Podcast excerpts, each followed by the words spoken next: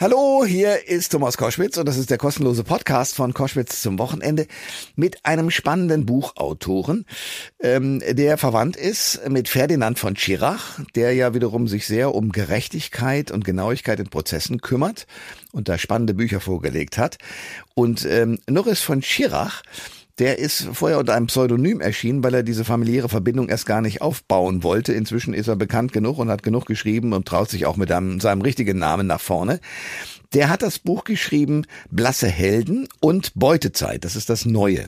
Darin geht es um den Zerfall der UdSSR und er behandelt auch die Auswirkungen der Jelzin-Zeit in Kasachstan. Und er will auch gleich ähm, sozusagen beschreiben, wie sich die Beziehungen zwischen Russland und dem ehemaligen UdSSR-Gebiet Kasachstan entwickelt haben. Das vor allen Dingen natürlich vor dem Hintergrund, dass Russland in der Ukraine eingefallen ist. Also eine Mischung aus Geschichte und Fiktion, vorgestellt von Norris von Schirach. Der Thomas Koschwitz Podcast. Ihr hört äh, Koschwitz zum Wochenende jetzt mit einem Mann, äh, der in den 90er Jahren zehn Jahre lang in Moskau gelebt und auch äh, dort erlebt hat, wie unter Boris Jelzin die Oligarchen erstarkten, viele Menschen in Armut gerieten und wie diese Entwicklungen das System Putin von heute überhaupt erst ermöglichte.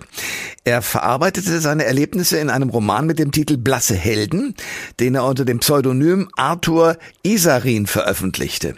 Der Roman war so erfolgreich, dass sich viele fragten, wer steckt denn dahinter? Und so gab er seine Identität bekannt und schrieb einen zweiten Roman, der nun aktuell erschienen ist. Der heißt Beutezeit. Norris von Schirach ist sein richtiger Name. Herr von Schirach, schönen guten Tag und herzlich willkommen. Ja, grüße Gott, hallo. Ihr Protagonist heißt Anton. Äh, muss man Anton aus Ihrem ersten Roman kennen, um die Folgegeschichte verstehen zu können, oder kann man gleich mit Beutezeit einsteigen? Äh, ja, auf jeden Fall. Ähm, also dieser Anton ist ein Restromantiker, ähm, ein Deutscher, ähm, ein Expat, der eben in den Nullerjahren äh, nach Zentralasien kommt, in eines dieser trostlosen Polizeistaaten, Kasachstan. Mhm. Und ähm, er, er, ist ein bisschen aus der Zeit gefallen. Er, er erinnert an einen überflüssigen Menschen, wie es in der russischen Literatur des Öfteren gibt, also Pechorin in Lermontow, sein Held unserer Zeit, oder natürlich Besuchow aus Krieg und Frieden. Also der langweilt sich schnell, er macht sich keine Illusionen über die Ignoranz der Welt und äh, ist immer ein wenig äh, auf der Suche nach dem Abenteuer. Ja. Okay. Ihr erster Roman, also Blasse Helden, behandelt das Russland der 90er Jahre, in dem auch Sie ja in Moskau gelebt haben. Wie haben Sie als Rohstoffhändler damals die Russen erlebt? Ich meine, Sie haben mit denen gefeiert und Geschäfte gemacht. War diese Entwicklung, wie, Sie, wie, wie wir sie heute erleben, damals schon so absehbar? Äh, ja und nein. Also nur ganz kurz, äh, 1991 ist die Sowjetunion aufgelöst worden. Äh, ähm, Gorbatschow war recht abgehalftert, Jelzin griff, griff nach der Macht und alle diese Staaten äh, oder die, die, die wichtigeren Staaten wurden unabhängige Staaten, darunter Kasachstan ja. und, die an, und die anderen in Zentralasien. Ja, 90er Jahre in Russland war ein Dauerkollaps. Ähm, ähm, eine zutiefst traumatisierte Gesellschaft, man, die eigentlich alles verloren hatte äh, durch Inflation. Die Renten wurden nicht bezahlt. Der Abstieg äh, war eigentlich grenzenlos.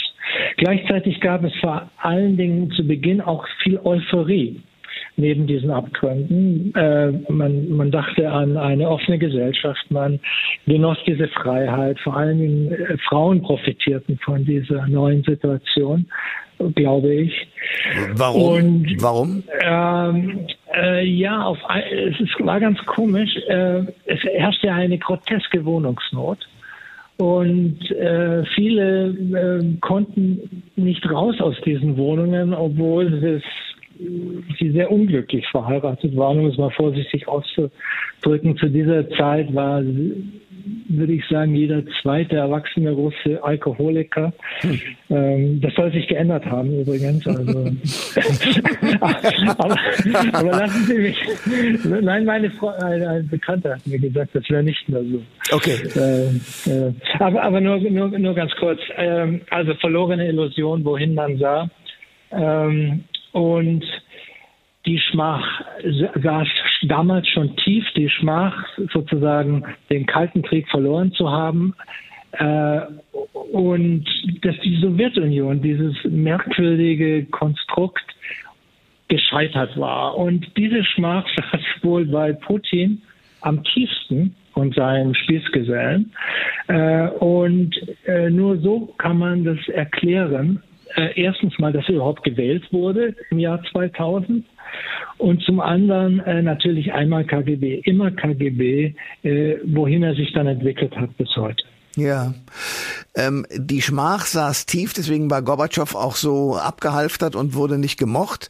Wir im Westen haben den gefeiert natürlich, aber ja, ja. In, in Moskau war er unten durch. Wie waren denn die Menschen da? Ich meine, wie konnte es denn zu dieser, ich sag mal, äh, zu dieser Raffgier auch kommen in der Zeit, äh, in der sich dann Oligarchen reich machten mit irgendwelchen heruntergekommenen Firmen? Wie konnte das dazu kommen? Haben Sie das selber miterlebt und, und, und die Leute dort auch getroffen? Um ähm, also es, es gab äh, echte Oligarchen, ich würde sagen zehn, äh, also aller Abramowitsch oder so. Ähm, und ich hatte keinen Kontakt. Einen kannte ich, glaube ich, flüchtig. Aber nein, aber das war ja ganz einfach. Äh, man wollte um jeden Preis privatisieren. Äh, und da aber niemand Geld hatte, sind diese Schlauköpfe hergegangen und haben sich Geld vom Staat geliehen, mit dem sie wiederum diese Aktien gekauft haben an diesen Weltfirmen im, im, im, im Rohstoff, im Energiebereich. Mhm. Ja, also, also so lief diese Bereicherung. Äh, das, die andere Geschichte war, äh, man wollte auf keinen Fall an Ausländer verkaufen. Ja, also man hätte sich ja auch vorstellen können, dass westliche Unternehmen äh, den Rohstoffsektor übernehmen. Das wollte man auch nicht.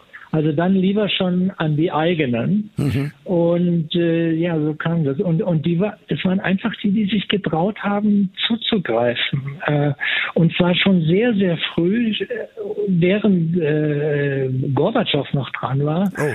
Und, und wie immer in solchen Krisen gibt es ein paar, die von nichts zurückschrecken. Und ja, es hätte ja auch schief gehen können ja, damals. Ja.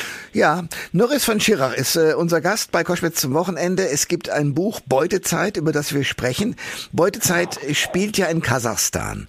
Kasachstan ist mit seinen 18,8 Millionen Einwohnerinnen und Einwohnern mehr als siebenmal so groß wie Deutschland und hat mit Russland eine Grenze von mehr als 7000 Kilometern. Es ist außerdem seit vielen Jahren einer der wichtigsten Wirtschaftspartner Russlands. Können Sie diese Beziehungen zwischen Russland und Kasachstan nochmal erklären? Wie stehen diese beiden Länder zueinander? Miteinander?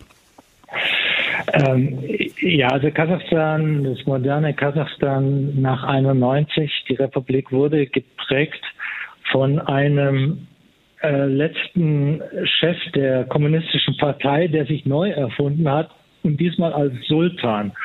Also äh, nur Sultan Nazarbayev. Und der hat das Land regiert mit eiserner Hand bis vor anderthalb Jahren, glaube ich. Mhm. Äh, und äh, der war, das war ein Fuchs, der hat äh, die Interessen von China, Russland und den Vereinigten Staaten äh, so gut austariert. Also jeder hat immer etwas bekommen. Die, die Amis haben gleich das Öl bekommen, die äh, Chinesen ihre Pipeline und ähm, an die Russen hat man ähm, gab es einen sehr regen Austausch immer. Mhm. So, jetzt ist, jetzt ist der weg. Ähm, man dachte noch kurz, seine Tochter würde vielleicht der Nachfolger werden. Das ist aber auch nicht der Fall. Und jetzt gibt es einen neuen, der heißt Tokayev und der hat einen irrsinnig dilettantischen Fehler gemacht zu Beginn des Jahres, dieses Jahres, als er ausgerechnet Putins Truppen ins Land rief, um einen Aufstand blutig niederzuschlagen. Äh, wenige Wochen vor dem Einmarsch der Russen in der Ukraine. Das ja. können Sie sich vorstellen. Ja. Also eine Trottelleistung äh, allererster Güte. Ähm, mittlerweile sind die natürlich aufgewacht und haben Angst, dass ihnen ein ähnliches Schicksal blüht wie den Ukrainern. Äh, denn der Norden also die Argumente könnte man genauso weiterführen. Äh, die, die, die, diese Scheinheiligkeit, die, die man gerade in der Ukraine sieht, dass das eben immer schon russisch war und so weiter, der Süden. Äh, so kann man auch sagen, der Norden der, der Kasachstans war auch immer schon russisch. Ja. Also äh, Siedlungen aus dem 17. Jahrhundert und so weiter, russische. Äh, jetzt tut sich Tokayev an den Westen anwandten, mhm. Ähm, äh, natürlich. Äh, äh, und wir sollten ihm durchaus helfen, aber auch auf Reformen bestehen, denn es ist eines der korruptesten und auch verkommensten Länder äh, da unten, ja, das muss man klar sagen. Aber für wie Aber, wahrscheinlich halten Sie es denn, dass Putin, der ja offenbar die alte UdSSR wieder zurückhaben möchte, dass Putin ja. auch in Kasachstan angreift und einmarschiert? Das hängt alles davon ab, wie es in der Ukraine weitergeht. Das ist ja das Verrückte. In Moldawien haben wir da ein ähnliches Problem. Natürlich würde Putin, äh, sollte er Odessa nehmen, dann äh, äh ist er drei Wochen später in der Hauptstadt Moldawiens, in Chisinau, die sind auch kein NATO-Mitglied. Und dann wird er sich das schnappen. Deswegen ist es so wichtig, dass wir der Ukraine beistehen jetzt, noch mehr als wir es tun, äh, damit sie ihn stoppt. Sei es wegen Moldawien, sei es wegen Kasachstan und vom Baltikum wollen wir gar nicht sprechen. Natürlich. Ja, ja. Beutezeit, so heißt ein neuer Roman von meinem Gesprächspartner hier bei Koschwitz zum Wochenende, Norris von Schirach, ähm, der Moskau erlebt hat zu Zeiten, als es sozusagen dort den großen Wandel gab, die UdSSR gerade zusammengebrochen war. Und jetzt äh, handelt dieser neue Roman von Kasachstan, ähm, Putin, der sich ausbreiten möchte, und wir haben gerade darüber gesprochen, wie gefährlich das auch ist, wenn wir, äh, gerade der Westen, die Ukraine zu wenig unterstützt. Sie selbst, der Sie ja ein Kenner dieser ganzen Szene sind und deswegen äh, das auch alles sehr gut beschrieben haben und beschreiben können. Sie leben heute in Rumänien. Warum haben Sie sich für dieses Land entschieden und zum Beispiel sind Sie nicht nach Deutschland gezogen? Ähm, ja, ich lebe tatsächlich seit 30 Jahren nicht mehr in Deutschland. Ähm, Rumänien ein tolles Land. Ähm, also Bukarest mhm. lebe ich konkret. Ähm, recht zerschlissen, ähm, etwas marode. Man soll es nicht mehr sagen, aber es ist sehr, sehr authentisch auf jeden Fall. Es versteckt seine Wunden nicht. Mhm. Und äh, die Menschen sind unglaublich herzlich. Ähm, es gibt kaum Sozialkontrolle in diesem Land. Man fühlt sich sehr, sehr frei. Und äh, und es ist günstig, ja. Man kann sehr, sehr günstig in Rumänien leben. Äh, es, mit Bukarest ist voll mit großen äh, Altbauten, äh, ähm, äh, wunderbaren Wohnungen und so weiter, die sehr, sehr günstig sind im Vergleich zu Deutschland. Okay. Allerdings, allerdings habe ich die letzten äh, zwei Jahre in den Karpaten oben gelebt, äh, in einer Hütte, um dieses Buch zu schreiben. Ja. Und äh, da gab es eigentlich nur streunende Hunde, äh, die mir zuliefen und es gab es Futter gegen Loyalität und ja, also in einer maskenfreien Zone habe ich mich da oben vergnügt. Ja. Ich verstehe. Für die Damen und Herren, die sagen, das klang jetzt sehr spannend, dieses Gespräch. Ich will mehr über Russland, mehr über die zerfallene UdSSR und mehr über Beutezeit erfahren. Äh, in was oder um was genau geht es in diesem Roman? In sozusagen einer Kurzbeschreibung. Äh, ja, also dieses äh, Früchtchen Anton kommt in den Nullerjahren, zu Beginn der Nullerjahre nach Kasachstan. Er äh, entflieht der wohltemperierten Langeweile New Yorks, ähm, aus der er zurückkam, als er nach als er Russland verließ.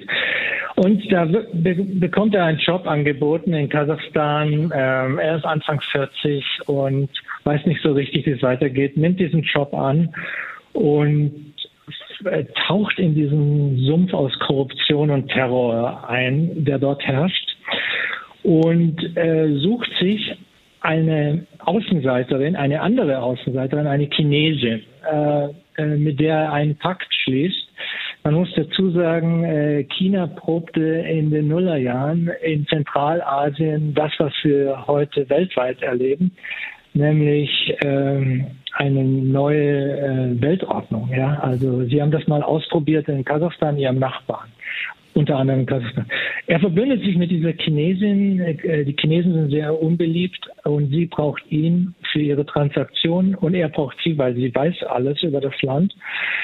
Und äh, nach und nach äh, schließen sich noch andere Außenseiter an. Eine Usbekin, die dahin geflüchtet ist, äh, und ein Russe vor allen Dingen. Äh, Russen waren dann natürlich sehr, sehr unpopulär auf einmal, äh, nachdem das Land unabhängig wurde. Ja. Und, so, und so haben alle diese Außenseiter ihre, entwickeln ihre eigene Strategie, um in diesem äh, chaotischen Land, in diesem korrupten Land äh, zu überleben. Ja. Und inwieweit ist diese Geschichte Ihre persönliche Geschichte? Also wie weit sind Sie dieser, dieser Protagonist? Nein, ich bin nicht dieser Anton auf keinen Fall. Manchmal wäre ich es gern, manchmal bin ich eifersüchtig auf ihn, wie, wie, er da durchgleitet und wie viel Glück er hat und äh, was für tolle Frauen er trifft. Und, ähm, ja, und das Komische ist, ähm, er findet so etwas wie Glück in dem Land. Es hat mich immer fasziniert, wie äh, glücklich man an den schlimmsten Orten werden kann und umgekehrt, ja. Mhm. Äh, und äh, ja, es ist vielleicht ein Sittengemälde der Nullerjahre. Äh, es geht natürlich auch um Globalisierung und 9-11 und das Lebensgefühl dieser Leute damals, die äh, ausgesetzt waren äh, in, in diesen Unrechtsregimen. Also wer etwas mehr verstehen möchte über die UdSSR, über den Zerfall der UdSSR, über Russland, über Putin, der sollte zwei Bücher lesen. Das eine, damals noch geschrieben unter dem Pseudonym Arthur Isarin, ist Blasse Helden und das neue Buch jetzt, äh, natürlich vom selben Autor, der aber sich jetzt zu erkennen gibt als Norris von Schirach, heißt Beutezeit. Herr von Schirach, danke für das Gespräch. Ich danke Ihnen. Alle Informationen zur Sendung gibt es online auf thomas-koschwitz.de.